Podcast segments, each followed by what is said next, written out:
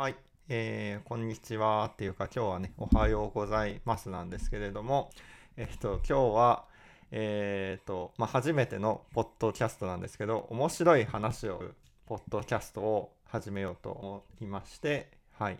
でえっと誰が喋ってるかっていうと和健と言います。で何者かっていうと、えーインディーゲームを開発して、えー、とご飯を食べてる人で今下関に住んでます、え41歳の男性です。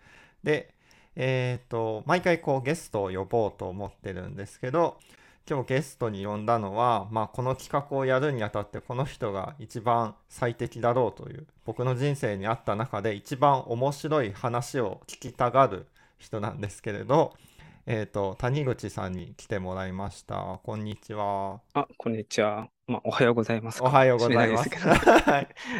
谷口さん、どんな人ですか？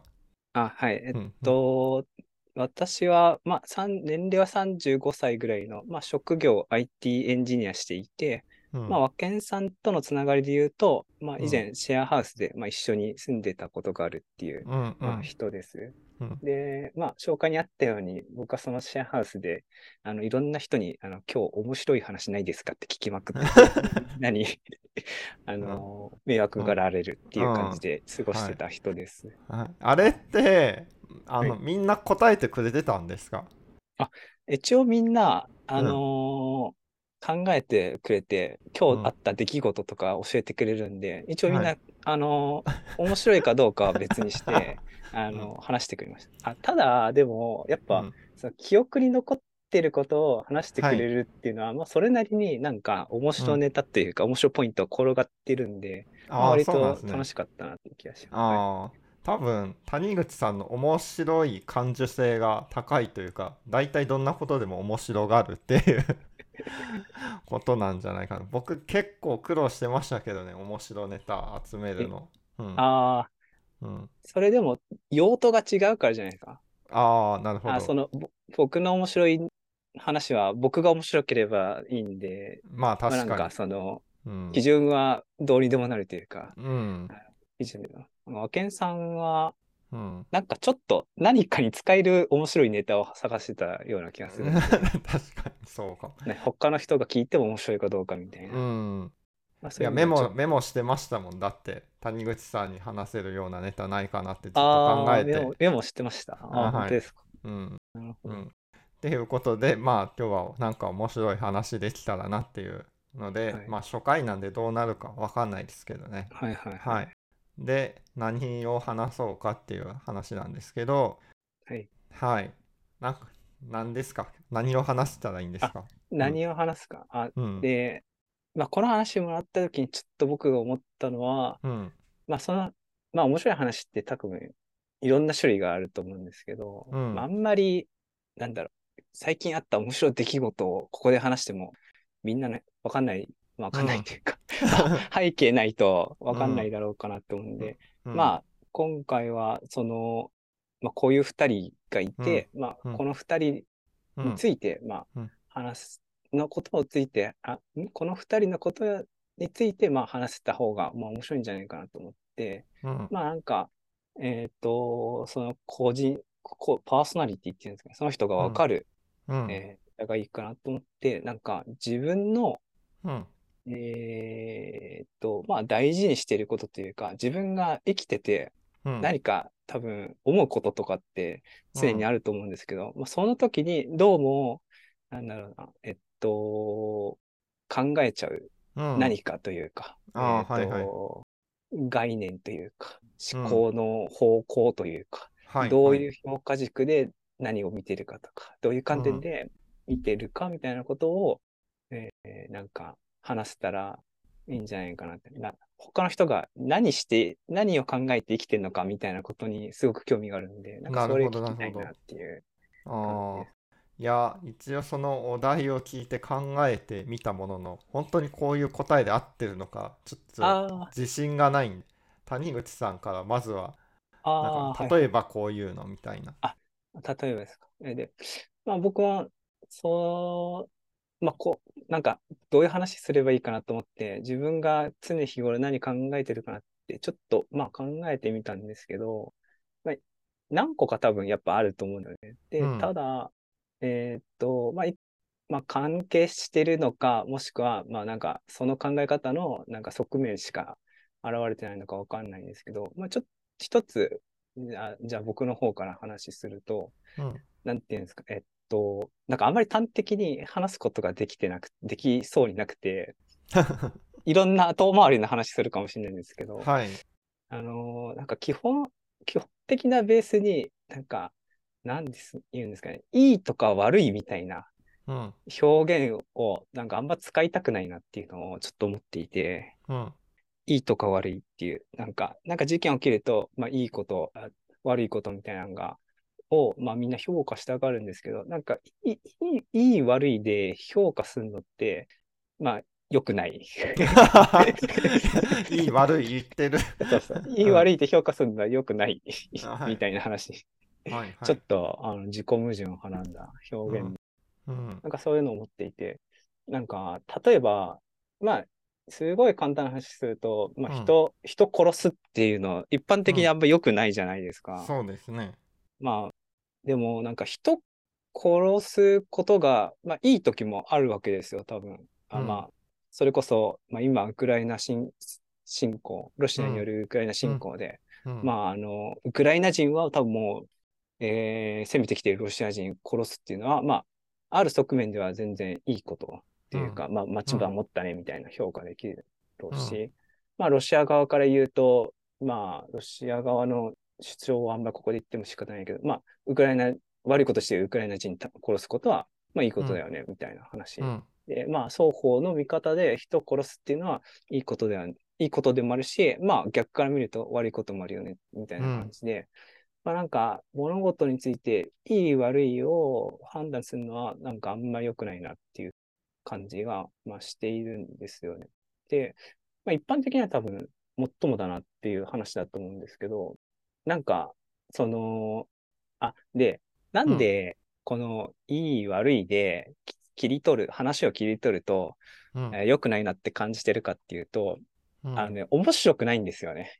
いい悪いの話すると 面白くないんですよ。人殺すこといいよねとか、悪いよねっていう話すると、はい。なんか、えーっと、面白くないというか、まあ、あそれで話が終わっちゃうっていうんですかね。あの、うんうんひろ話が広がらないみたいな。うんで。話広がらないと面白くなくて、その、あの、あこれはいいことですって終わるみたいな話で、なんかうん発見につながらないっていうか、学びがないというか、うんだか。ら人殺して、うん、人殺すことについてあ考えなくなるっていううん。か、まあなんかそんな意味で、なんかいい悪いの話はすごく面白くないなっていう気がしていて、まあそういう意味で、えっと、良くないよねと思ってるうん。あ普段、そういう意味でいろんな話とかニュースとか、まあ見るんですけど、あんまりいい悪いの話では見ずに、えー言おうかなっていうのが、なんか結構普段からはなんか思ってるというか、思わざるを得ないようああ。な風に、あり、風ですね。あ風にうんまあ感じてるっていうか、うん。いや、で、うん。はいわかります、わかります。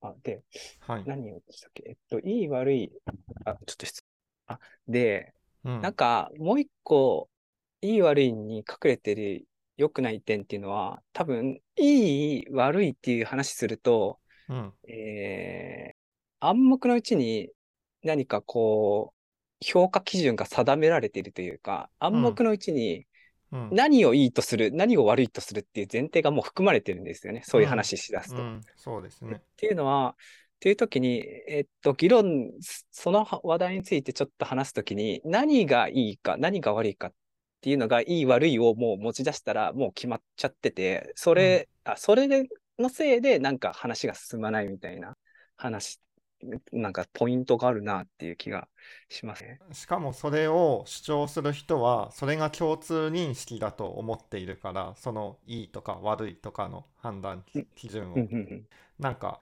なので話が広がらないというか議論にならないっていう気はしそうますね。そうそう。なんか、えっと、共和党は小さい政府がいいよねで、民主党は大きい政府がいいよねって言ってて、うんで、いい悪いの話すると、もう、えっ、と、あ、財政出出動っていう問題があった時に、うん。なんか、あの、それがいいことか悪いことかって、もう、各々の立場でもう決まっちゃってて、うん。あそれえ今回の財政出動について、えー本当に適切かどうかを議論する前に、なんか方向、ある程度いい、なんか方向、持ってく方向決まっちゃってるから、まあうん。それで、えっと、お互いの話、お互いの議論が噛み合わないみたいなことが、まあ、うん起きたりするっていう感じかな。なので、なんかそういう意味で、うんいい悪いが、うんあの話あんましない方がいいなっていうふうな。ああ、なるほど。なんかし気がして視座、視座が固まっちゃうのかなっていうふうに思いましたね。その、例えばその、なんだろうな、小さい政府がいい、大きい政府がいいとかいうのって、結局それ、なんで小さい政府とか大きい政府があるかっていうと、まあ、もうもう一つ上の目標としては、その日本国民が幸せになるとか、なんかいい、うん、まあいい国にするっていう目標があるんだけれどもうん。うん。う、んそこの前提を考えずにもう大きい政府にしないとダメだ、うん。小さい政府にしないとダメだっていう、そこになっちゃう、いい悪いっていう判断でいくと、もうそこでしか話がでできてあ、ないから、そういうイメージです。うん。うんもういい悪いじゃなくて、もう一段レイヤー上げて考えられたらもっと別な回答があるかもしれないのあに、そうそうそう。うんレイヤーの移動がね、あんまり柔軟にできなくなっちゃうっていうことなのかなって思いましたね。うんあはいはい、そうそう。あレイヤーで言うと、レイヤーもそうだし、多分、なんか視点も、視点、まあ同じ意味なのかな。視点もそうかな。その、ど、うんどなるほど。どういう角度でそれ切るかみたいな。うん、確かに確かに。うん。切り方によってはね、小さい政府の方がいいし、まあ切り方によっては大きい政府の方がいいし、まあそれに関しては、なんか民主党も納得できる部分があったりとかするかもしれないし。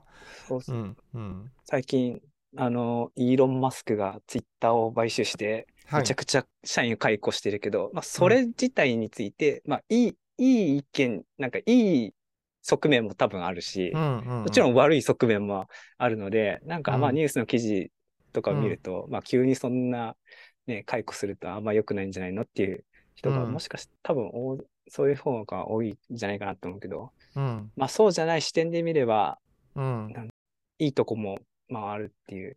うん。なのでなんかすごい悪い事件起きても、あ、例えば安倍さんが暗殺された事件とかも、まあはい。一概にいい悪いってうんいうのはどうかなって思っていて、うん、その民主主義の発言の場で、うん。えーなんか殺される、その言論を封じされるような意味で殺されてしまったのもまあもちろん悪いけど、うん。まあ例えばなんか統政治と統一教会のなんかつながりみたいなのがあらわになったっていう意味では、うん。なんだろう、まあ良かったって表現するとあれだけど、うんうん。そういう、いやそういう、なんだろうな、あのいい側面も少なくともある。あいいそうですね。側面っていうか、その結果として何か起きてるっていう意味で、まあなんか、えっ、と、いい、まあそうだね。あ、だからやっぱいい悪いで評価すると話止まっちゃうんで、そういう側面もあのじ事件にはあったっていう。うんでそうそういうふうに考えると、えーっと、あ、で、うんなん、なんで、なんかこんな風に考えるかっていうと、あ、のが自分の中にあるかっていうのと、こうこういう風に考えると、いい悪いの世界で生き、生きなくてもよくなるんですよ。自分。が。うんいい悪いの世界で生きなく良くなるってことは、なんか自分の評価するときに、いい悪いじゃない評価軸っていうか、まあいろんな側面で、あの、うん判断できるようになるんで、うんあ自分、自分の、なんか、あのーやってることとかの肯定感高くなるんですよね。うんうんうんいい、いい悪いじゃないから、なるほど。まあ、この点においては、まあ、あの、こういう効果があった。この点においては、まあ、こういうマイナスの側面あるな、みたいな話で、まあ、整理できるんで、あの、多分ね、めちゃくちゃ生きやすいと思うんですね。他の人たちが思ってるより。そうかな。そういう意味で、う んそういう意味では、なんかうん、割と気に入ってる。あ、なんかちょっと違うかなと思います。思いますね、僕はそれは。あ、どう どうぞどうぞ。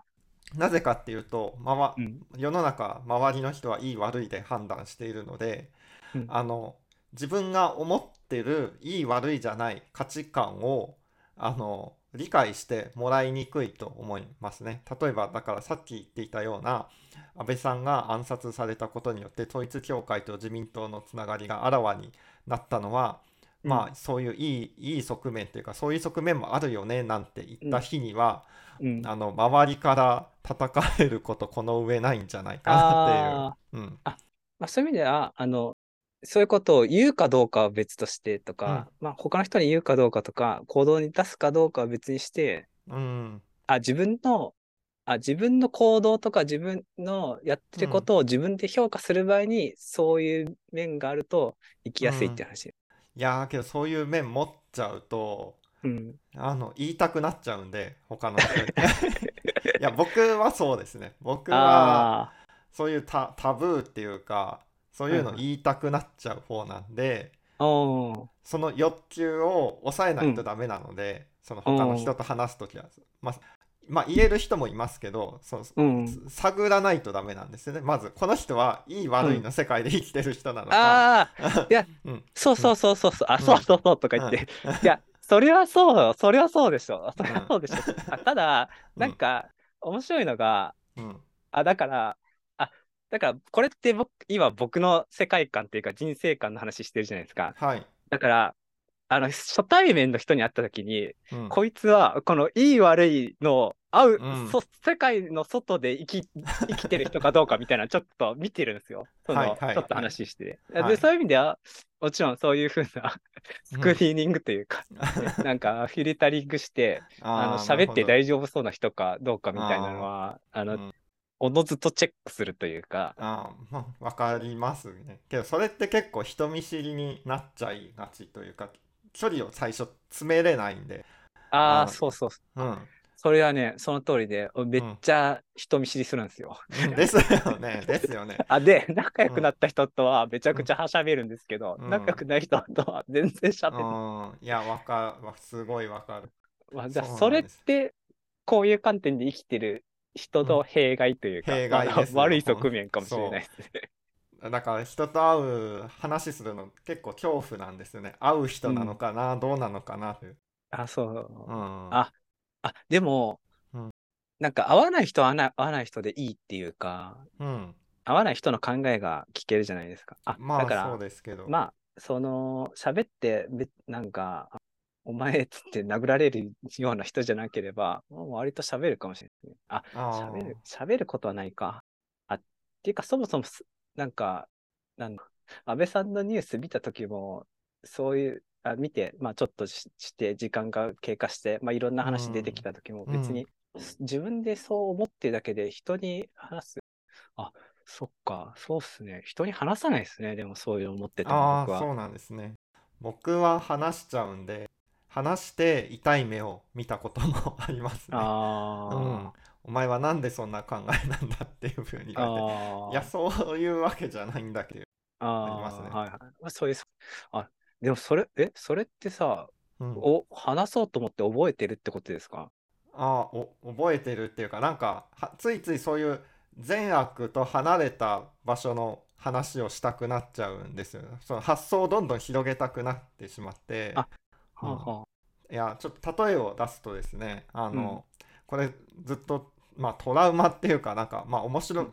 面白いエピソードに自分の中ではなってるからいいんですけどあの、会社辞めた直後ぐらいに、うん。えー、と同じゲーム業界にいるっていうあの中学の時の同級生から、まあうん。もう十何年ぶりかに連絡があってうん。一緒にご飯でも食べようって言ってご飯食べたんですけどでその時にちょっと AR とか VR とか流行ってた時期だったんで、まあ、うん。そういう話をしててでこれだけ AR とか VR は流行ったらもうその AR グラスとかつく使ってで、うん。そしたらその世の中の女性とか自分の見た目をもうその AR 越しに見たらなんかすごい全部綺麗に見えるみたいな人の見た目がね全部綺麗に見えるみたいな、メイクとかする必要とかなくなったりとか、そういう時代とかになっていくかもねみたいな話をしたら、お前はそうやってこう人を見た目で判断してみたいな こうちょっと怒られるような感じになってしまって なんかそうそういう話がしたかったんじゃないんだけどそういう。うん。うん。それは、なんか論点が伝わってない感じ。そう。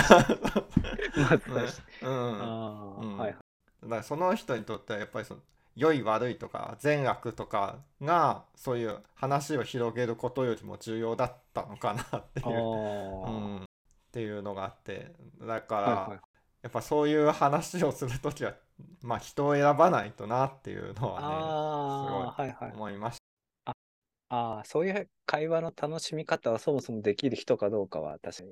うーん。多分、そうですね。話す人間違えました。なんか多分、そう。あそうそうなると、うん。ちょっと、まあ言い方悪いですけど、もしかしたら僕とその人は合わないっていうか、そもそも、うんうあの、んうん話の仕方が違うから、多分話してるとも面白くなくて、お互い。うん。なんかあんま話合わないような気が、うん、そういうのだと、そういう人とはあんま出会わないかもしれない。僕の人生だと。そうなん僕結構人に会いに行ったりするのでそのうん。なんか懇親会だとかミートアップとか行ったりとかするんで、うん。人見知りなんですけどあの行ったりするんでそういう時にやっぱ緊張するんですよね。そのこの人はどういう話ができる人なのかっていうとうんちょっとタタブー的なその善悪とか絡むあのちょっと悪いこと言っても大丈夫な人なのかどうかっていうのは、うん、話広げてくれる人なのかどうかは気にしちゃいますね。はいはいはい。うん、あ、その場合さ、あの、僕、あんまり、なんかそういう話できそうにない人に、こう、と話せないんですけど、うん、どうやって話してるんですか？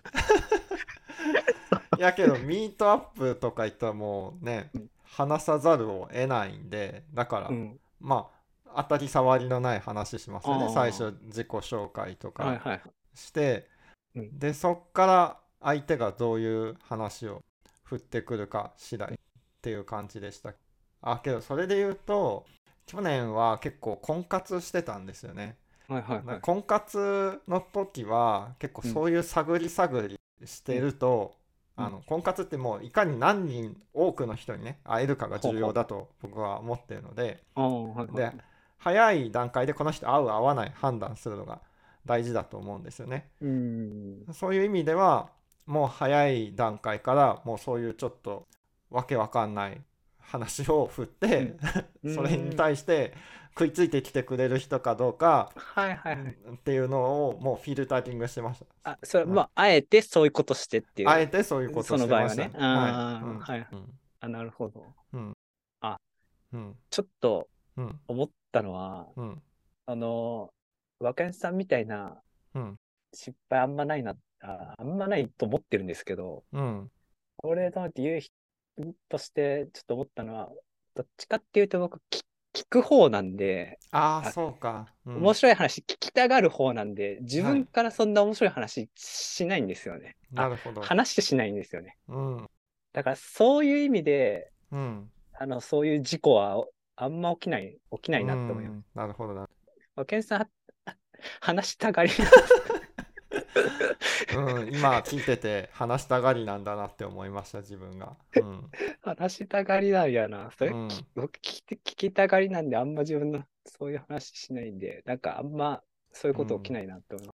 なんか話聞くと脳内でこういろいろ想像が膨らんじゃってうん、話こう膨らんじゃってでそれ言い、もう膨らんじゃうともうそれ言いたくてしょうがなくなっちああ、ゃうんですもうちょっと外に出さないとね、うんどんどん膨らんでいくから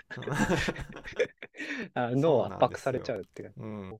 まあ、ちょっと、それってなん、なんなんでしょうね。なんか、それ、それもちょっと面白いと思います。あ あ、あなんか僕、多分、そこそこ同じ考えとか、うんなんか思想の、思考の方向あるけど、はい僕聞き、聞きたがる方なんですよ。あー分けた話したがる方じゃないか。確かになんでだろうえーなんかその自分の中に思いついたアイディアというかなんか発想の広がりとかを取っといたらもったいないって思っちゃう。のがまず一つあああ、なんか他の人に伝えて、るうん。なんか広げたいみたいな。そうそうそう。こ話。このそれ言わなかったらこの世の中にその思いつきは なかったことになってしまうので。うん、うん。あうん、なので言いたいっていうのはあるしはあなんかまああとすごい下品な話ですけどまあそういうことを、その発想を言うことによってあその発想すごいねって言われたいとか、そういうのもああると思いますね。ー。はいはいはい。うん。それ、おーじゃあ、あ、とすると、うん。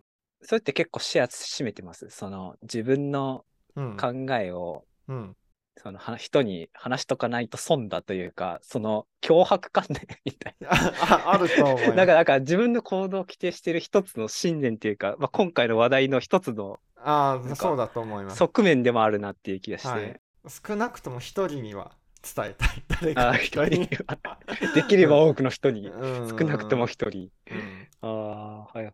なかったことになっちゃうのが嫌なもったいないそう僕のそのなんだろう重視してることを今日話そうと思ったんですけど、もったいないは一つありますあ、ねもったいない。はいうーんもったいない精神ね。もったいない精神あるんですよでもそれって多分、物とかいう話じゃないってことなんですよね。今の話から言うと。んすすべてにおいて物に対してもありますけど例えばえっ、と昨日妻がお弁当を残したんですけど、うんうんそれ取っといて今朝うん。食べたりとか、なんかうーん。フフードロスをしたくないみたいなのもありますし、うん。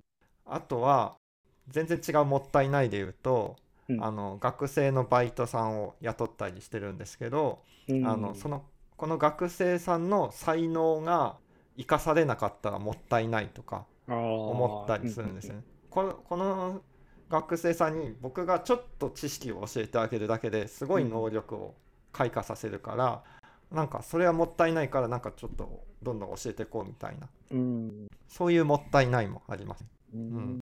まあもったいないっていうのとあとお得っていうのが好きなんですよね。まあ表裏一体なんですけどこれ。ほうんだから半額のお惣菜とかすごい好きだし、う。うんうんあの GoTo トラベルとかも好きだしあと、うんゲームで言うとあの例えばよくゲーム RPG とかでうんそのダメージを受けててもレベルアップした瞬間にこうヒットポイントとかマジックポイント全部回復しますよとかいうのがあったりするんですけど宿屋とかに行かずに頑張ってこう ダメージ受けたり魔法使い切っはいはい。MP も使い切ったとタイミングでレベルアップで全開したらすごいあ宿代浮いた嬉しいみたいなのが あったりするし、うん、大体あのアクセサリーとかで経験値が2倍になるアクセサリーとかそういうのがあったらもう絶対つけますね。あー。なんか、うんそうコスパ中っすね。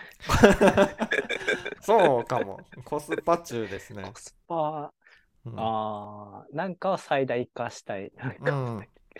あまあ僕が大事にしたそれ。あ、うん。ど、ど、どれぐらい、どれぐらい占めてますか？その、自分の生き方の、えーっと、シェア、シェア率。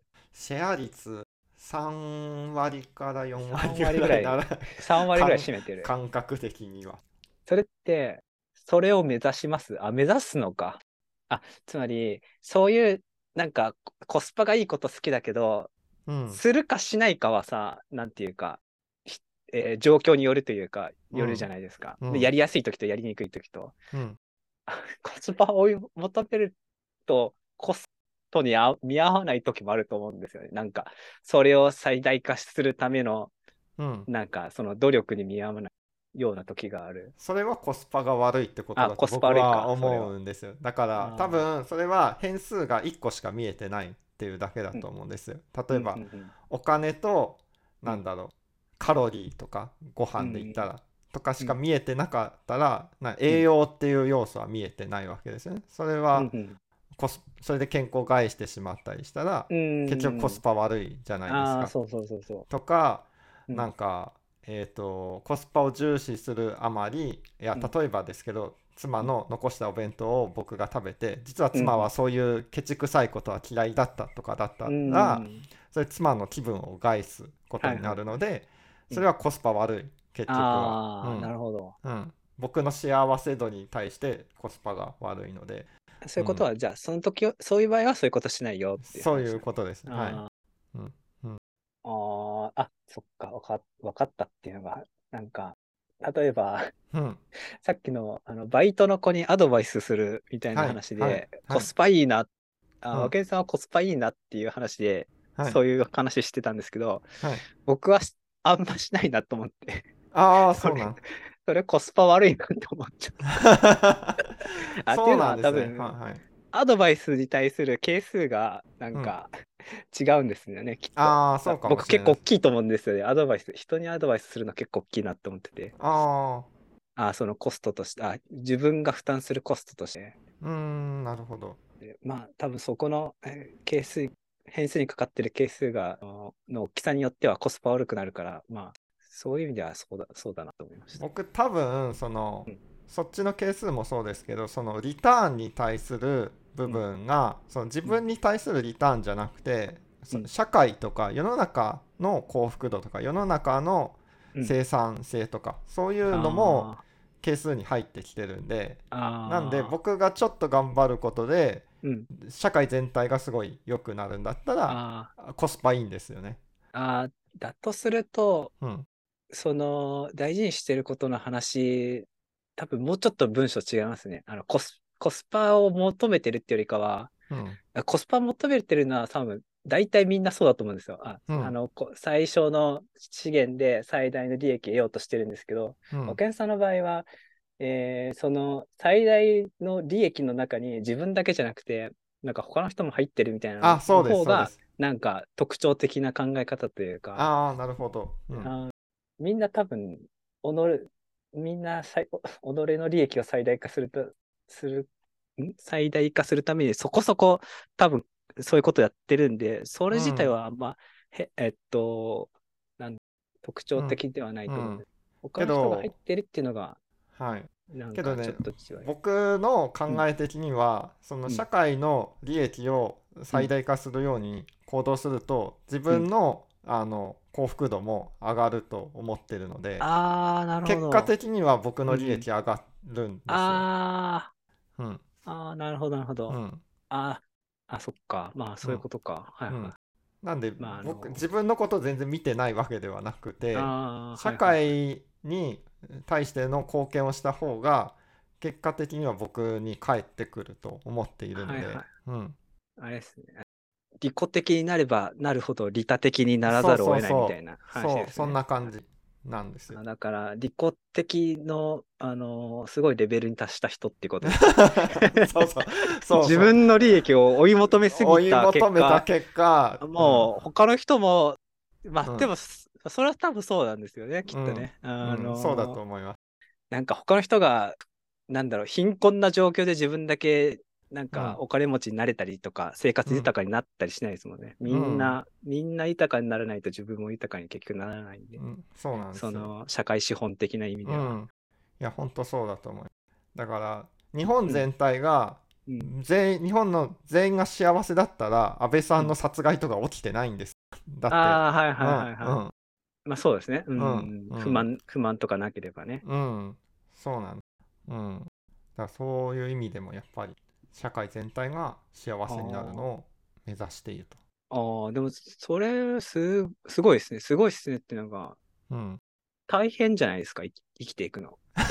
そういう意味だと、あ、あそういう意味だと、僕って生きていくのすごく楽にしたい方向で、はいはい。や、なんだろう、考えてるんですけど、和はい健さんの話、生きていくのは、なんだ生き、生きていく、なんか努力は必要な生き方ですね、それってね。ああ、なんか努力、そうか。うん努力は、努力というか、うんそこそこ、あ怠惰には生きていけないですね。ああ、そうかもし少れない。うん。ああ、はいはい。そまあそれ言うとだからそうのん前提として、多分怠惰があんまり好きではないっていうのがあるかもしれないですね。うん、なるほど。怠惰になっちゃいがちだけど、怠惰になってる自分は好きじゃないので、うんうん。でこうよりうんこうせ成長したいっていうかなんかこううん自分の自分をレベルアップさせたいみたいなのは常にあるかもしれないですね。それ、あの、すごくね、うんあれですね、あの、僕と違いますね。僕、もうレベルアップしたくない。レベルアップしたくない方なんです。成長したくない人なんですよね。成長ししたくない理由は成長しようとすると大変じゃないですか。ああそういかや。そうあそこはもう、あれですね。えっと、あー相入れない世界で生きてるってまあ感じですねそうかもまあ多分もう戦争ですよ。うん それで言うと僕は多分ちょっとマゾ気質っていうか、まああ、あなんかそうやっぱ辛いことがあうん。るとそれから解放された瞬間が気持ちいいみたいなのがああ。まあけどゲーム作っててもやっぱそうですからね。ストレスとその緩和っていうかの作ることでこううん。ユーザーって楽しんでもらえるのでなんか、あれか、面白さの源泉はそういうとこにあるみたいな、ひうん。ひ一つそういう仕組みがあるはずだから、みたいなうん。話ですかね。うん。あゲームのデザインとしてもそういうの入れるし、入れるしまあ、自分の人生としてもそういうのうん。あった方が、あの、うん。面白くなるはずだろうな。なるはずだろうっていうかもうななるんですよねなるんだ。はい、うん辛いや辛いことがあった後のビールが一番美味しいみたいな、なんかああ、はいはいはいはい。ただただ美味しいご飯食べても何も美味しくないんですよね。うーん。うんああ。頑張った後のやっぱりビールはうん美味しいから、それ飲むために、まあ、まあ、ある意味で辛いことは頑張るみたいな。そう自分を追い込むみたいなのはありですね。ああ、うんストイックっすね。いやーまあそれが自分の幸福度を上げるのに一番良さそうだっていう判断ど。なので耐えられない怠惰なわかったわ。さそういう意味だと、確かにすごい利己的なんですね。そうですそうあです。、すごい、あ、自分の、と、幸せとか幸福に対して、すごい真摯に向き合ってる。うん、そうですそうです。そういう、そうなんですね。あ、はいすげえな。小さい頃からそれないですわ。考えてました。あそれ、そう、それそうだな。すごいですね、それは。うん、小さい頃からいかに幸せに生きるかをなるか考えて、を、もう、真面目に考えて、そういううん、結果になってるから、まあ、うん。利他的でもあるし、うん、うんあの、その、ちょっとしたマゾキストのような 側面も出てきているという。そうなんですあよ。徹底的に利己的なんですよね。けどこれも、割うんうん。言えないですけどね。善善悪良い悪いで 判断する人がいたらうん。なんか りめっちゃ利己的やなって悪いやつやって言われちゃいあそうで。ああんま言うのはばかられちゃいますけど。あ、そう、うんあ、そうですか。うん。それってでもさ、外、そ、外か、外の、外から見る分にはさ、利他的だからいい人のはずなんですけどね。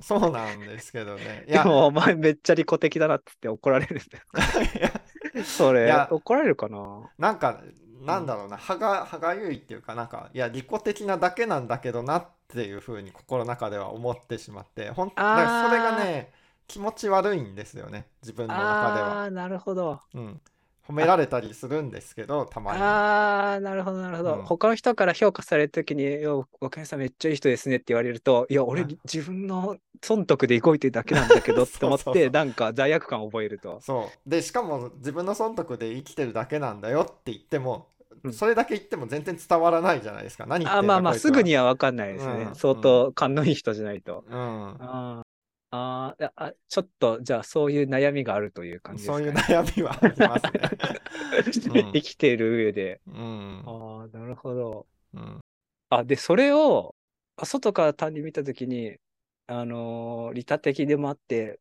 いや、若山さんいい人ですねって言われるのは良くないんだ。だ、なん、その、こいつはこいつ分かってねえなって思います。あー、うんうんあー、なるほどね。あこいつ分かってねえなまあ、こいつ分かってねえわなはちょっと口悪すぎたな。あのなんか、ま、なんか理解されてなくてちょっと寂しいなっていう気持ちですかね。ああ、はいはいはい。うん自分の、あ、あーうんえそ、それさ、その場合、あ、やっぱ、あその、やっぱさ、その場合、し言わないとダメなんじゃないの？あ、そう思うんだったら。あ、寂しいなと思ったら、あ、そうじゃないんですよ、と。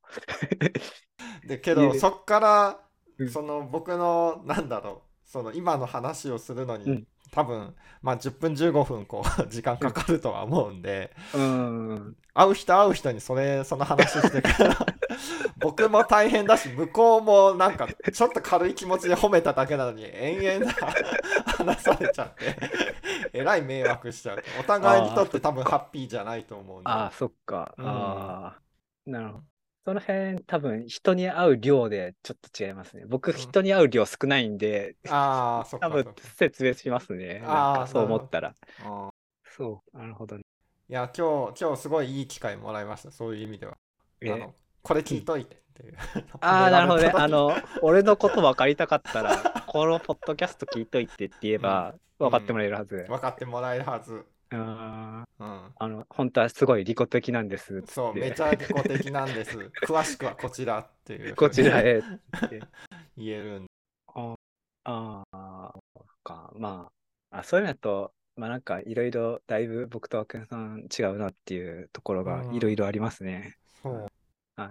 あのもう一個じゃあちょっとうん大事にしていること、うんこれ自分の中で結構気にしてるなと思ってるのが、うん。あの例えば干されていく芸能人とか叩かれるようになる芸能人、経営者有名人とか、あとダメになっちゃっていく企業とか、うん。なんかそういうのを見てなんでこの人ダメになっちゃったんだろうとか、うん。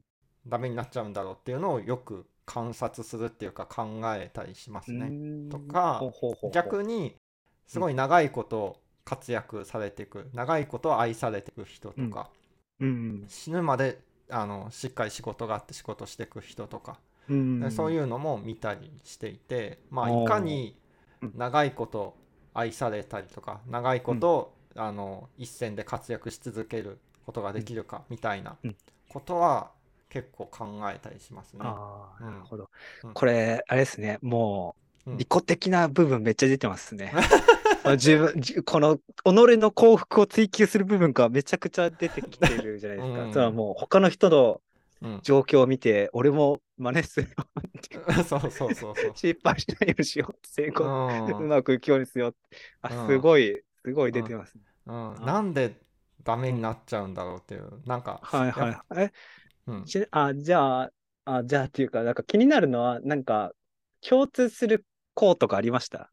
あ僕の今までの中僕の観中察でこれが大事なんじゃないかっていうのは、こうバランス感覚がうんうん失われると、うん。あの崩れていくなっていう。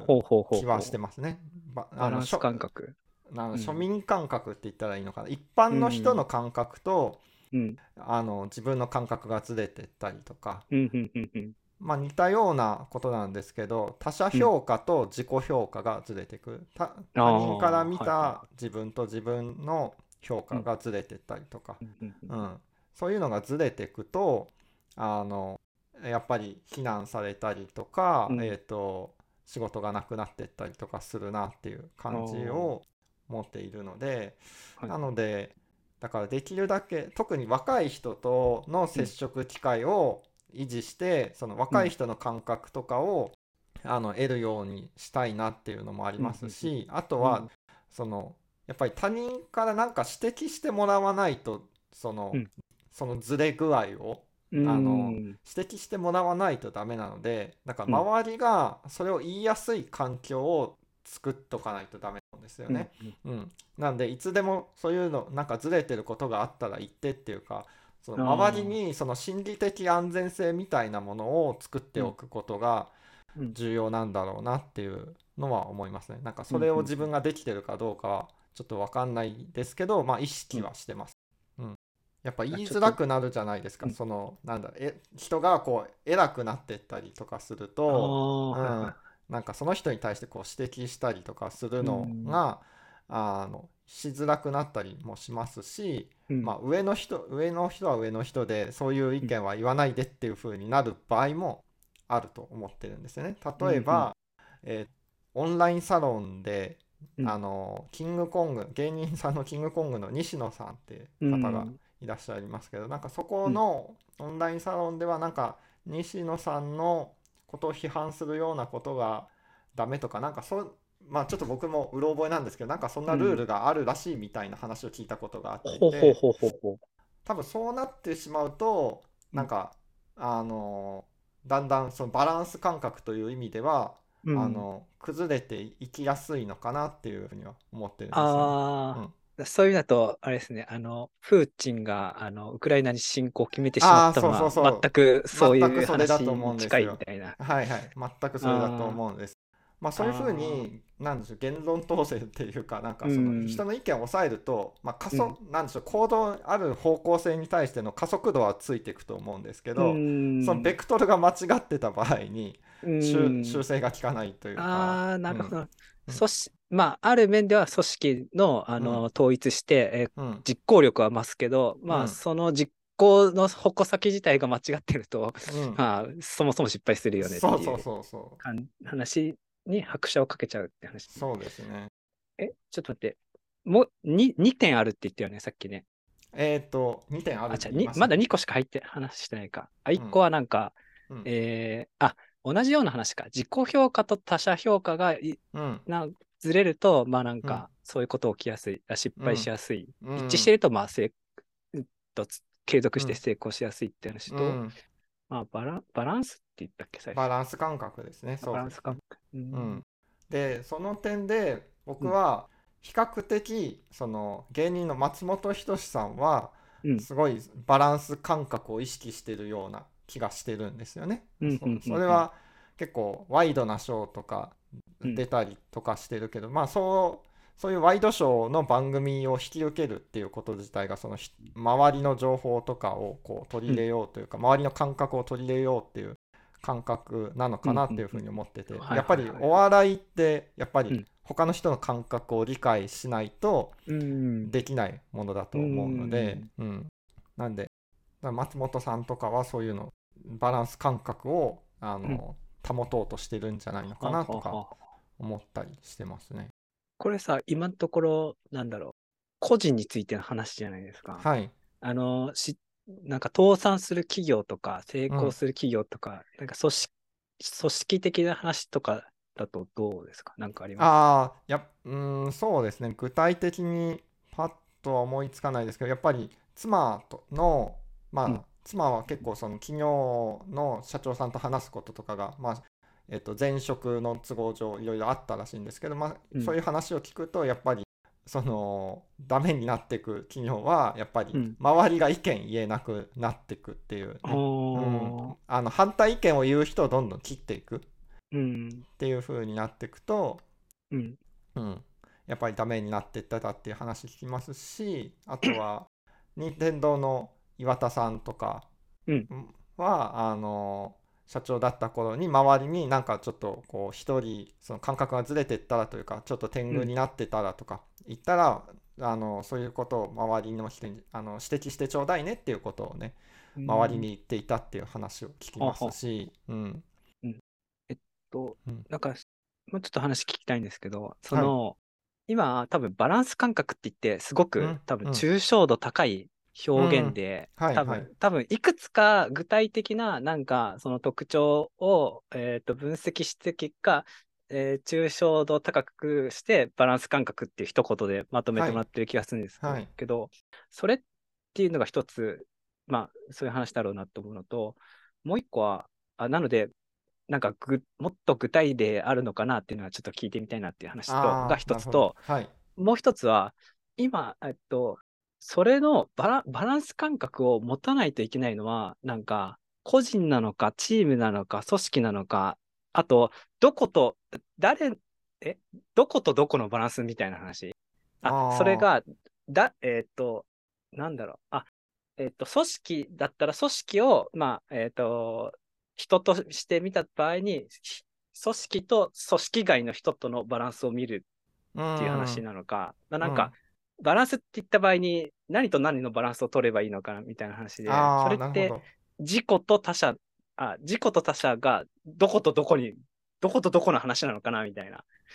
なんかその、もうちょっと、もうちょっと話聞きたい えーっと、うん。そうですね。そこまでなんでしょう。そういう視点で考えたことがなかったですけどえーっと、会社で言ったら会社とそのま周りというか一般社会とかになると思いますし、単純に会社外みたいな話。会社外だとま思います、あ、それはもちろん顧客だったりするだろうし、うんまあ、ある意味では従業員だかもしれないわけですよね。かうん会社内に従業員いるかもしれないけど、まあ、会社というなんか概念に拘束されてる、まあ、うんなんだ、利害関係者って言った方がいいか。うんにとったという意味だと、従業員と会社うんのバランスが取れてるかみたいな話もあったりするわけです。うーんそうですねそういう面もあるかもしれないですけど、うん。あの会社の従業員ってやっぱり長くいればいるほど、うん。その会社の思考に染まる部分はあると思うんです。似たような思考になってくるっていう部分があると思っていて、でそうなるとやっぱりその企業内の人たちと企業の外の人たちの間で感覚がずれてくるっていうのはあると思います。あうん。ちょっとなんか面白いなと思ったのは、うん。なんかそれってさ、従業員が長くなれば長くなるほど会社寄りになるわけじゃないですか。はい、なるでと思います。も多、分新入社員とかって従業員ではあるんだけど、うん、その会社に短いから、うん、そういう意味だと会社の外の範囲に。含まれて、はい。で、そういう新入社員が定着せずに、まあうん。3年で辞めるみたいな話うん。あると思うけど、うん。うんそういう意味で新入社員入っても全員辞めていくみたいな状況だと、まあ会社の組織としての、まあなんかそのピラミッド構造っていうんかな、なんかまあうん若返りとかもわかんないけど、まあそういうところでそのバランス崩れてきて、うん、あのー組織、その会社が、えー傾いてくるみたいなうん、話なのかなって思うと、はい。なんか、あーその、どこまでをじ自分としてどこまでがある意味他者なのかっていうのは、ああ、難しいなんかちょっと面白い話かなと思いましたね。なんか生命に通ずるところがあるな。なんか自分っていうものあるけど、細胞ってものは入れ替わってるみたいあな。あ、そうそうそうそう。だでまだそ細胞として定着してない人たちをどんどん離脱していって、うん 老朽し老朽化した細胞だけでやっていくと、うんやっぱ弱くなるよね、みたいな。うんそうだから流動性のある組織の方が健康状態が高いっていう気はするんですよね。うん。それもう新陳代謝じゃないですか。そうです ああ、なるほど、なるほど。はい、多分リクルートってまああんま知らないですけど、リクルートって多分どんどん入ってどんどん辞めていくような会社と噂では聞いているんですけど入ってその中の人がどんどん起業して辞めていくみたいな、ああ、話を聞くんですけどはいはいはいはい。だからそういう組織体制だとこうなんでしょうバランス感覚保ちやすいというか、うーん。間違った方向に行きづらいんじゃないのかなって思ったりはしますね。はいはい。うん。そっか。あ、で、まあちょっと他にも聞きたいんですけど、その、はい。あ、で、バランス感覚、ちょっとバランス感覚って言った場合に抽象度高くなるから、まあはい。なんか具体的な話、ちょっと知りたいみたいなにもはい。関わるかもしれないけど、その、バランス、じゃあバランス感覚を、うん。えーが重要そうだ。どうも長くやっていくためには、まあうん。バランス感覚重要そうだってなった場合に、はい。えーどうバランスを取る手法があるのかなみたいなのは、なんかどこまで分析できてるんですか？その、さっきみたいな、組織だと、えーさっきみたいに、その、ちゃんと新陳代謝できて、でも多分新陳代謝させるのって結構難しくて、組織としてこう、こう維持するためには、ある程度、うん。組織にも多分染まってる人もいて、うん。染まってない人もいないといけないなって思うんですね。で、それがこう、うまくこう、段階を得て、うん。えっ、と、ロロワインズは、うん。新しいの入れてみたいなのしてうん。いくメカニズムとかも重要そうな気がするんですけど、なんかその、バランス感覚を取るための具体的な方、なんか良さそうな方法みたいな、手法みたいなのがどこまで分析できてるかなみたいな。いやごめんなさい。これに関してはうん。あのそんなに分析できてないですね。今言ったぐらいだけですね。はいはいはい。あとはそのしょうん。なんでしょう。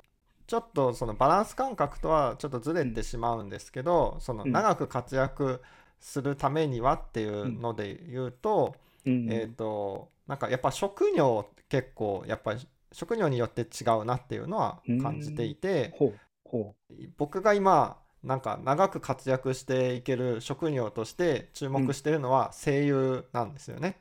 あの声優さんって死ぬ直前まで働いてるパターンが多いなと思っていて、うん。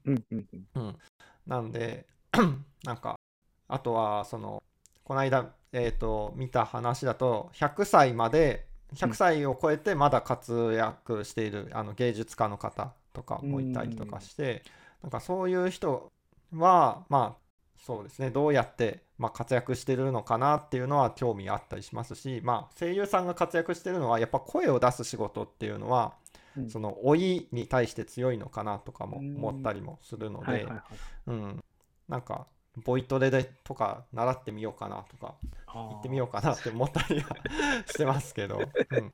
あなんか、その話聞いてすぐ思ったのは、落語家の人とかはそうだよね。ああ長いそのこもとはい。なんなら、もう老い、老い、老いの方が、老いれば老いるほど、その人の魅力出てきて、価値上がっていく、商品価値上がるみたいうん。な。なんか、そういう意味だと、なんか職業のし仕事の特性に、特性で長く続けられるタイプのものと、もしかしたら続けられないタイプのものとかもああるなあ、って気確かにあるかもしれない。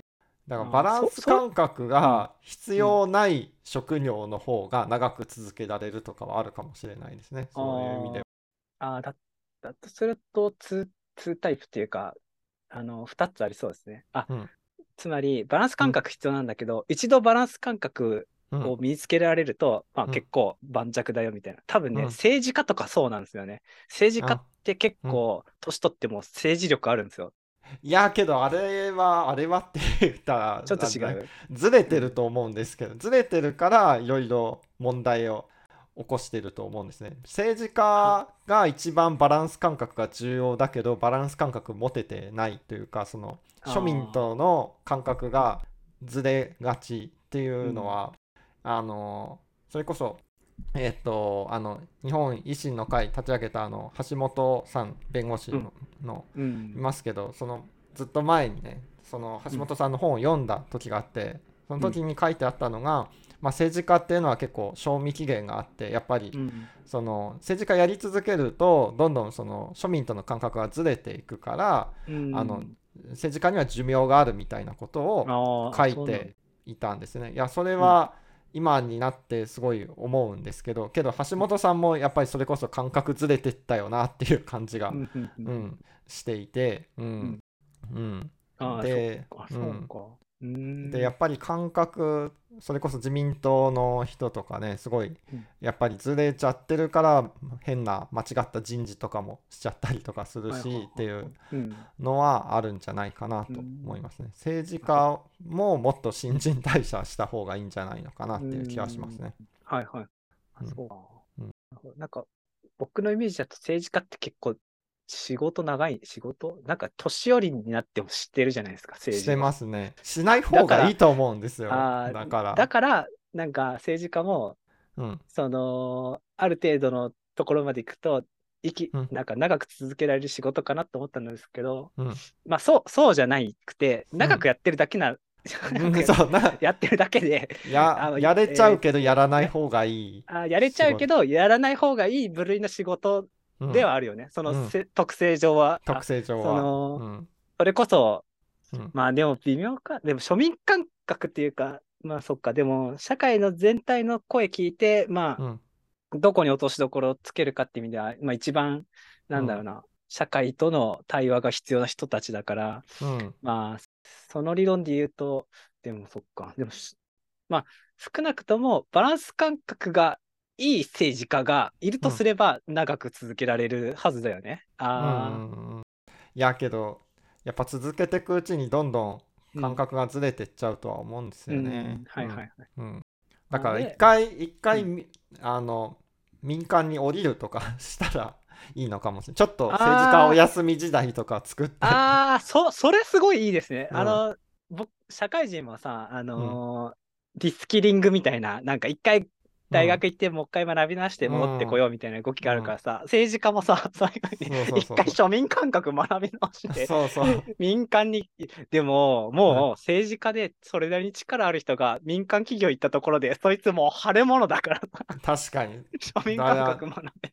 誰も触らないでしょうね。誰もさ、新入社員として扱ってほしいけどな。新入社員として入ってほしい。新入社員、そうだね、新入社員として入って。うん難しいなぁ、うんあ。でも、まあ、やっぱそういう意味だと、なんか人間がやっぱ死ぬっていうのはすげえ素晴らしいことですね。確かに。めちゃ。あの、もううん、やっぱずっと生きてるっていうのは、なんか最悪、地獄、地獄だと思う、人類にとって。うん。そのある人がじっと生きてるっていう意味では。うん。まあそういう意味だと、まあ人間が死んで世代交代していくっていうのはすげえよく理に、理にかなってるっていうか、よくな、理にかなった構造ですね。だから政治家も任期もなんか8年とか10年とかにして、どんどん新しくしていかないとダメな選のかも。うん。選挙される方の権利として、なんか最大うん8年までとか、最大なんか8年そういうルールが。うんあちなみに、今、あの、中国、中国の、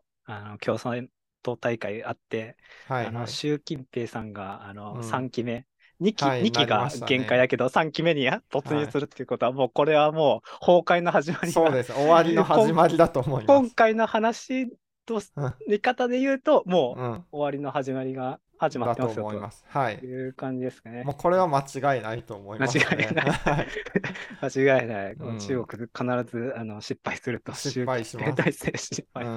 んうん ああで、政治家が、まあじゃあ、逆、えっと、もう特に、ひえっと、そういうバランス感覚が必要な人たちだけど、まあ、声優とか、多分落語とかの人たちは、うん。どっちかっていうとそうじゃない。うん、じゃないのかなと。なくて、長く続けられる方じゃないかっていう。うん。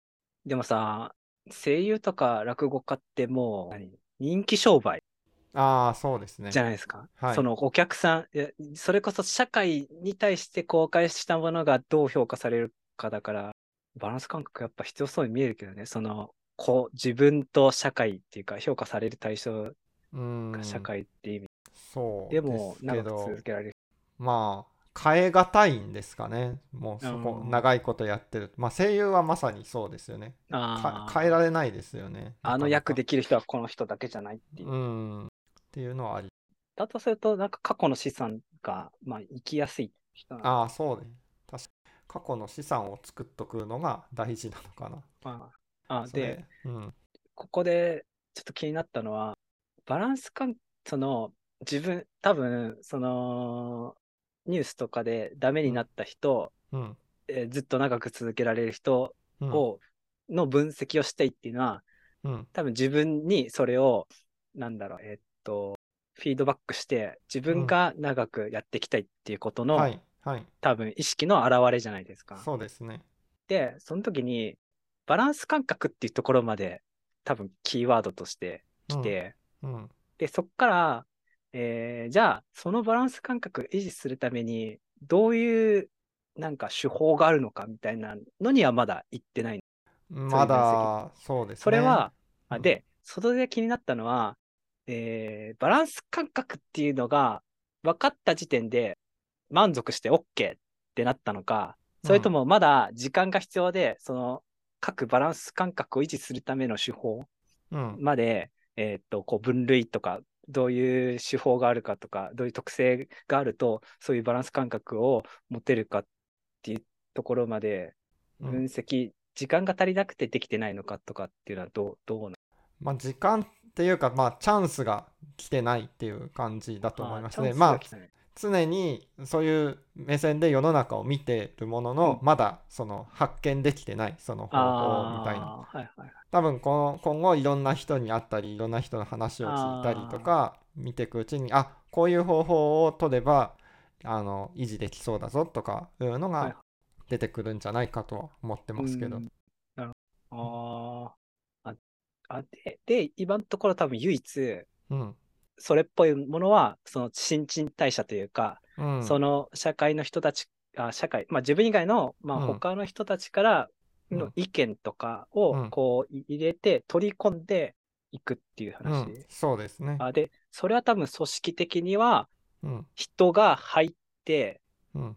新しい人が入って、それがこうだんだんこうステップアップして上の階層に行った組織的、組織のピラミッドで上の人に行っても、上の人からちょっとまあやめていくというか、うん。その社会とずれ始める、まあ、まあ、人たちには隠居してもらって、またうん。社会の構成する主体のメンバーである、まあ、いわゆる働き盛りみたいな人たちを、えー組織のぼ、えー、と大多数にすることによって、うん。社会と組織との間にこう、えー、ばらその乖離が生まれないような構造っている、なんかそういうひ手法が一つ今のところ見つかってるっていう状況なんですね。そうです。そうです。和健さん自身も、その、バイトの子たちとか、まあ、はい。それこそ自分より若い人たちと、うん。その話をすることによって、うん考え方を自分の中に取り入れて、でうん。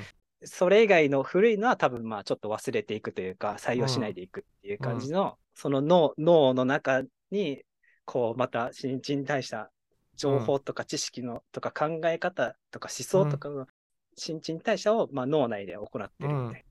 今のところじゃあバランス取るっていう手法としてはそういうふうにそうですね。ま新しいものを取り入れて古いものはちょっと一旦うんえーと隠居させていくみたいな新陳代謝を取れ,、取れると、えーバランス感覚が、えうん、ー維持できるんじゃないかというそうです。ところが、ひなんだおおおよそのメソッドというか、そうですね。けど、うん。今思ったんですけど、うん、これって僕、中学ぐらいからそう思ってたんですよね。あの、えどどこどこのことを思ってたの？あの、うん。新中学の新陳代謝必要だというか、ああ、のはいはいはい。中学の時にその、うん。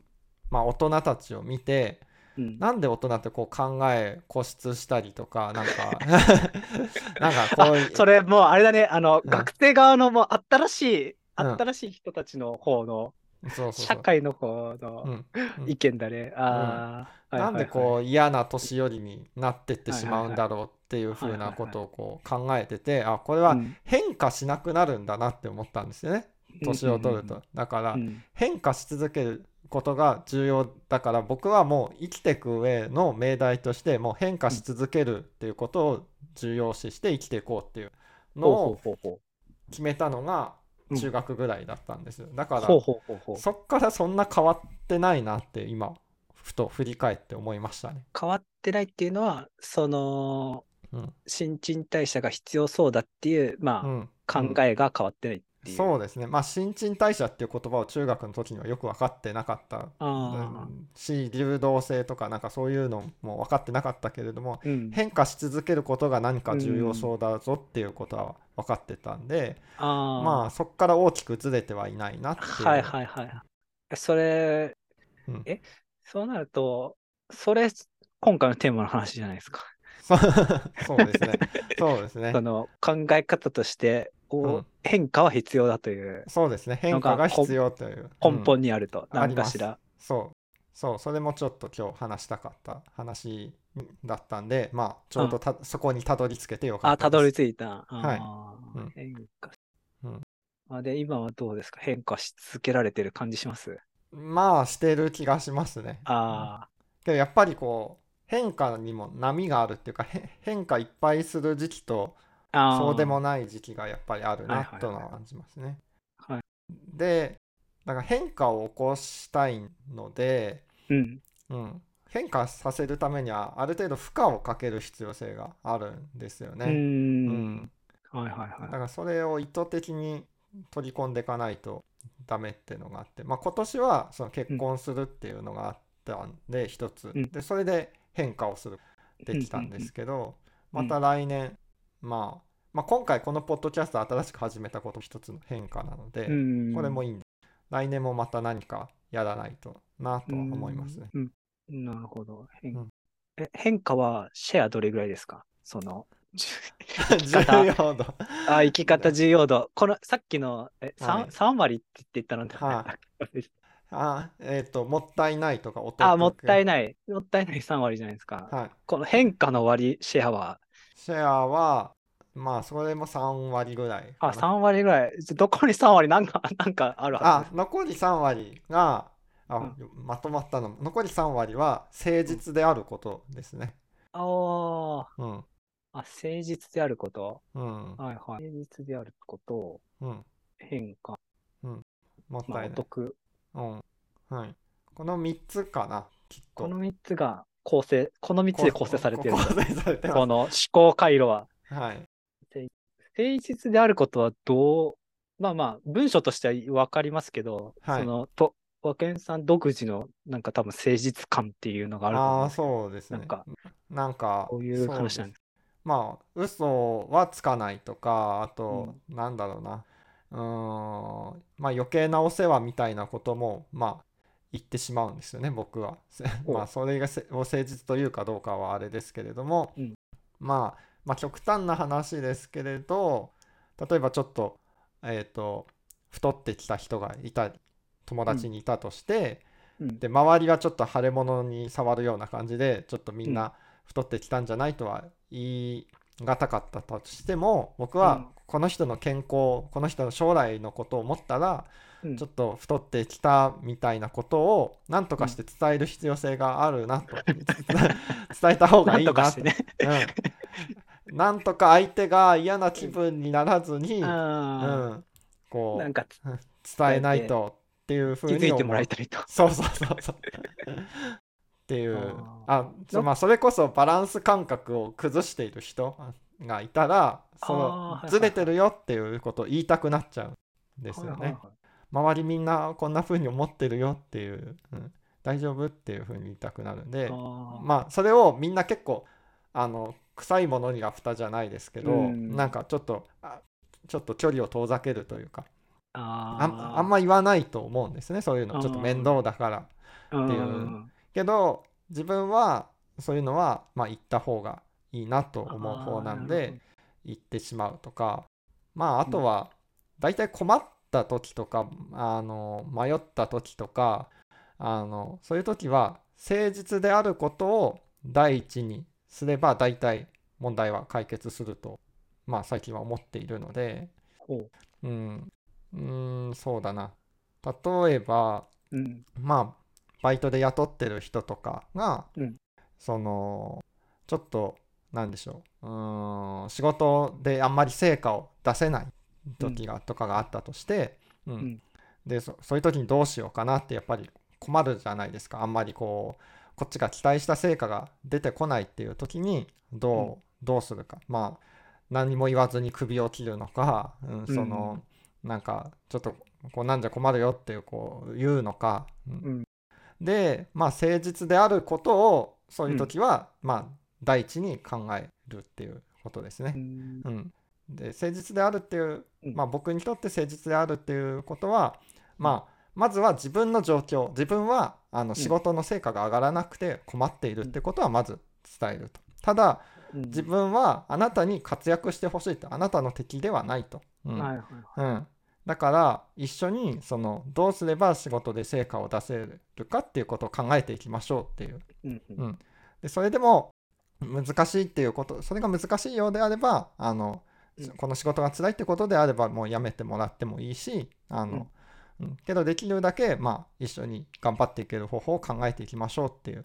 うん。ふうなことを伝えるのが、まあ、僕にとって誠実であることなんですよね。でそういうふうに伝えれば、まあ、相手も一緒にね頑張ってくれますしでうん。本当に辛い時はあのあのすいませんご迷惑をおかけしているようだったらちょっとややめようと思いますみたいな感じに、うん。どまああの少なくともどっちかにはね進んでいくので、うん。うん。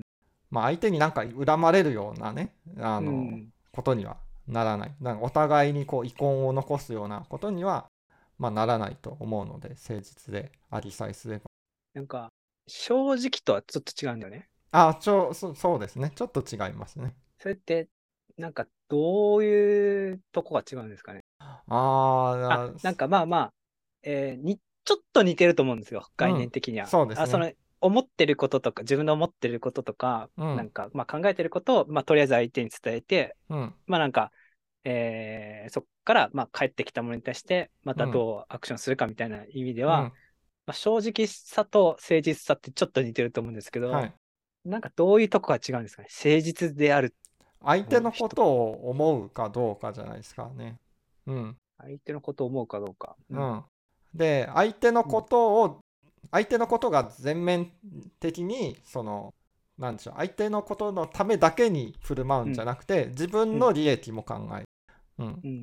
で、うん、そうしてる気がしますね。自分の利益と相手の利益とをまあいい落としどころを考えるっていうことですかね。私はあなたの利益のことも考えてて別にそのであの僕の方の利益が上じゃないと嫌とかではなくてあのうん。うん、相手の利益8こっちの利益2とかでもいいんですけど、うん。うん。相手がマイナスにな相手がマイナスにならないようにってこと考えてますよっていうことを伝えればうん。大体コミュニケーションうまくいく気がしてますね。はい。うん。それって対人だけですああいや例えば、はいなんか1000万円落ちてましたと。はいなそういう場合に誠実さが発動されるのかどうか。ああ例えばはい自分の過失ではい植木鉢割っちゃいました。はいでも言わなきゃ別にわかんないです。うんで、言う必要あるかどうかもちょっとよくわかんないです。みたいな時に、ああなるほど。どう、どうすんのかなみたいな。それはねすごい悩んじゃいますね僕は。悩ん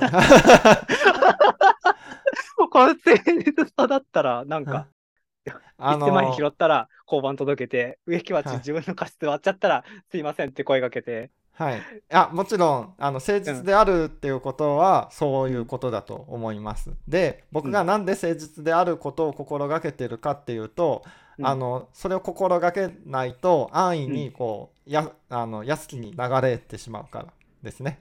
あそれあの自分がってこと？自分が。ああ、自分がそういう、どっちかっていうと自分ともともとの性質はちょっとそう。誠実なタイプ。そう不誠実なタイプで 逃げちゃいがちだからああのそうするとあの自分にとっても他人にとっても良くないっていう。あー。それさ、うん。自分がもともと不誠実なタイプで、うんでも、誠実さって重要だよねって思って、うんで、それを、まあ、あるうん程度生き方の指針というか、うん方向に持っていったってことは、うんおそらくは何か大失敗したことがあると思うんですよね。ああそうでその誠すね。実さに関する話題で、はい。そそれってなんかありあるというか、話せるような内容だった。いやこれはね話せないですね。話せない。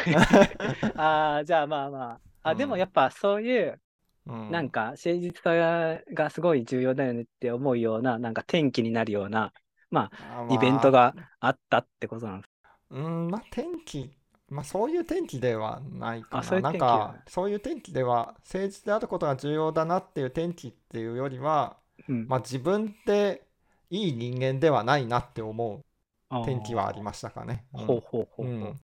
あこれさ、さ僕の心情ですけど、い。いい悪いはあんまりよくわかんないんで、どういう意味で、なんか、その、どういう評価点、評価軸を持って自分はいいとか悪いとかを言ってるんですか？その場合、その、その時の。あ自分はいい人間ではないっていうのは、どういう意味でのいい悪い？あ確かに確かに。どそうれいう意って味だろう。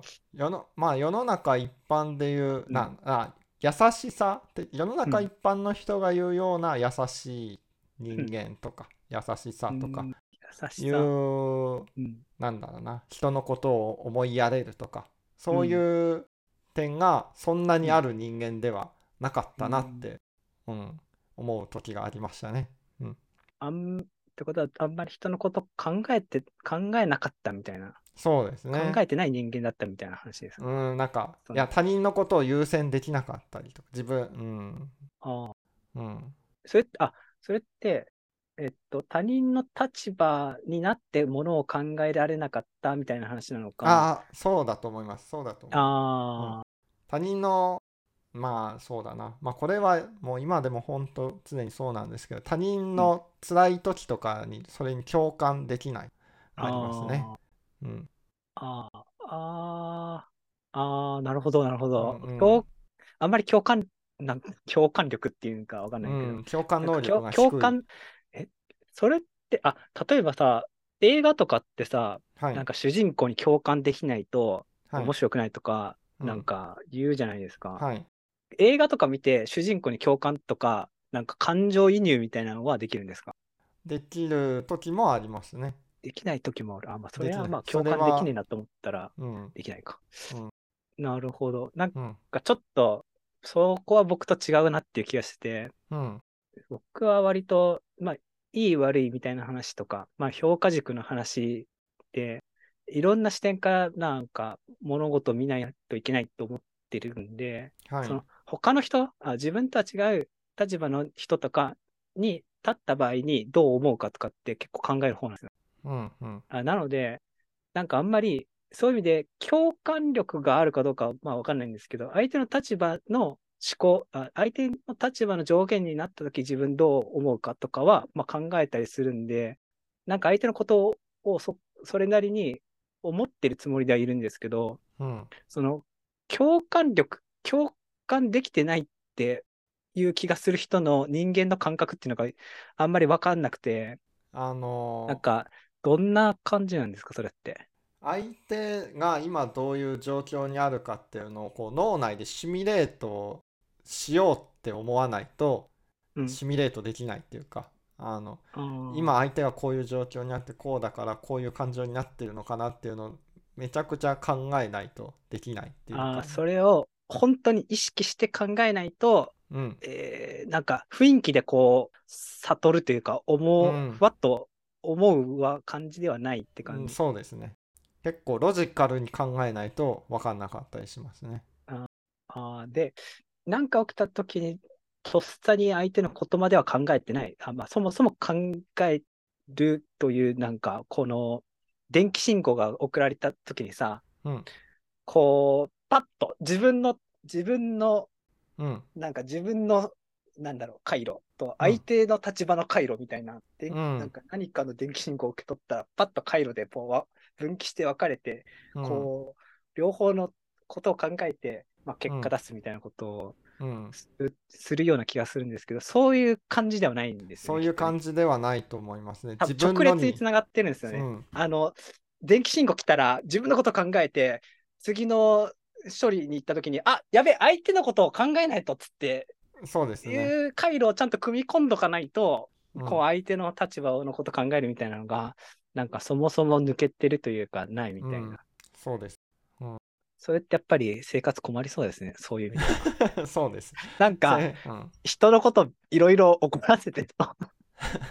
あーあのいやけどだいぶ大人になってマシになったとは思いますけどまあちょいちょいありますね。うんちなみに、あ、で、多分、それって、なんか、あのーそういうこと、そういう回路の人が、えー、落ち、なんか、何、弁のことに、に巻き込まれるか、もしくは起こすかもしれないけど、うん。なんか、そう、イベントが起きると思うんですよ。そういう、相手のこと、立場を考えれてなかった時に発動するイベントってうん。いうのが、時々起きると思うんですけど、はい。どどういう類のなんか物事に当たっている時にそういうことに陥りがちですか？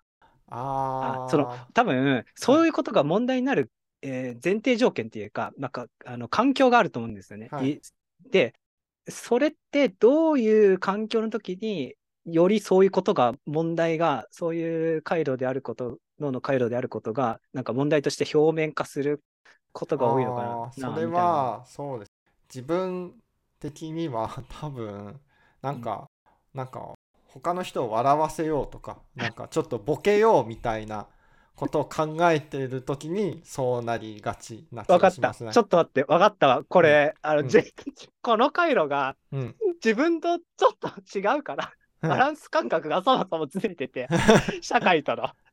それで、なんうんか笑う、笑い取ろうとしてめちゃくちゃ失敗してめちゃくちゃ怒ってることがあるから、うんそれで、お笑い芸人とか長く生きてる人どうやってやってるんだろうなと思って、そういうの気になって、ばあバランス感覚なんだっていうのに気づいたみたいな、うん。そういう、そういうストーリーで、多分。確かに。そうかも。つながりましたね。うんうん。つな全部やっぱつながってるね。そうですね。つながってますね。うんなるほど。うんなんかやっぱ笑い取ろうとするときにすげえぶっこけることがあるわけで。そうですねの地雷踏むとか。うんそうそう地雷踏んじゃうんですよね、ああ、うんそれ。で、しかも笑い取ろうとしてるときって多分、なんかうんまあ笑い取ろうともするうんこともあるんだろうけど、多うん分思ったこと、もったいないから全部言おうっていう精神もちょっと、あの、悪影響を及ぼしてるよね。入ってますねうんこれすごいです。あの、3つあること全部つながりましたからね、今。つつながりましたね。つながりましたね。このもったいない精神で言いたい言いたいことを言うがために、あーうん。言うがためにっていう話と、ちょっとその他人のことを考えられないっていう自分の特性が相まって、うん。あのいろんな事件が起きるがゆえに、うん。バランス感覚重要っていううん話までいくんだ。そあっか。あすごい。まあめっちゃプロファイリングされた。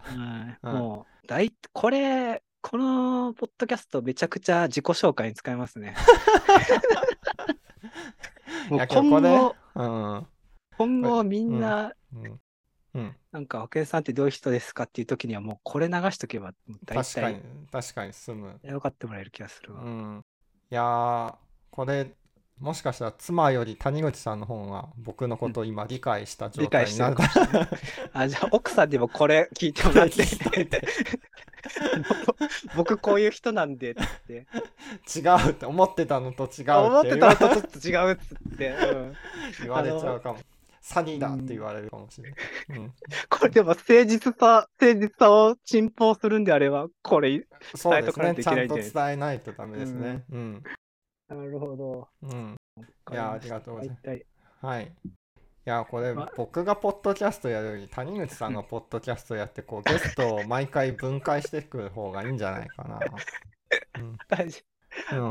わかんないですけど、一回、まあ、やってもらって、あの、はいあの助っ人でじゃあ、時々、あの、三三者みたいな感じでやると。るかな。はい。わかりました。はい。じゃあ、まあ、今日はそこんなところにしときましょうそうですねか。。はこんないと。ころは気がしはい。じゃあ、まあ次回のね、ゲストはまた谷口さんに誰か面白い人を紹介してもらってやろうと思います。じゃあ、第2回あるかどうかわからないですが、今日はありがとうございました。あ、はい、ありがとうございました。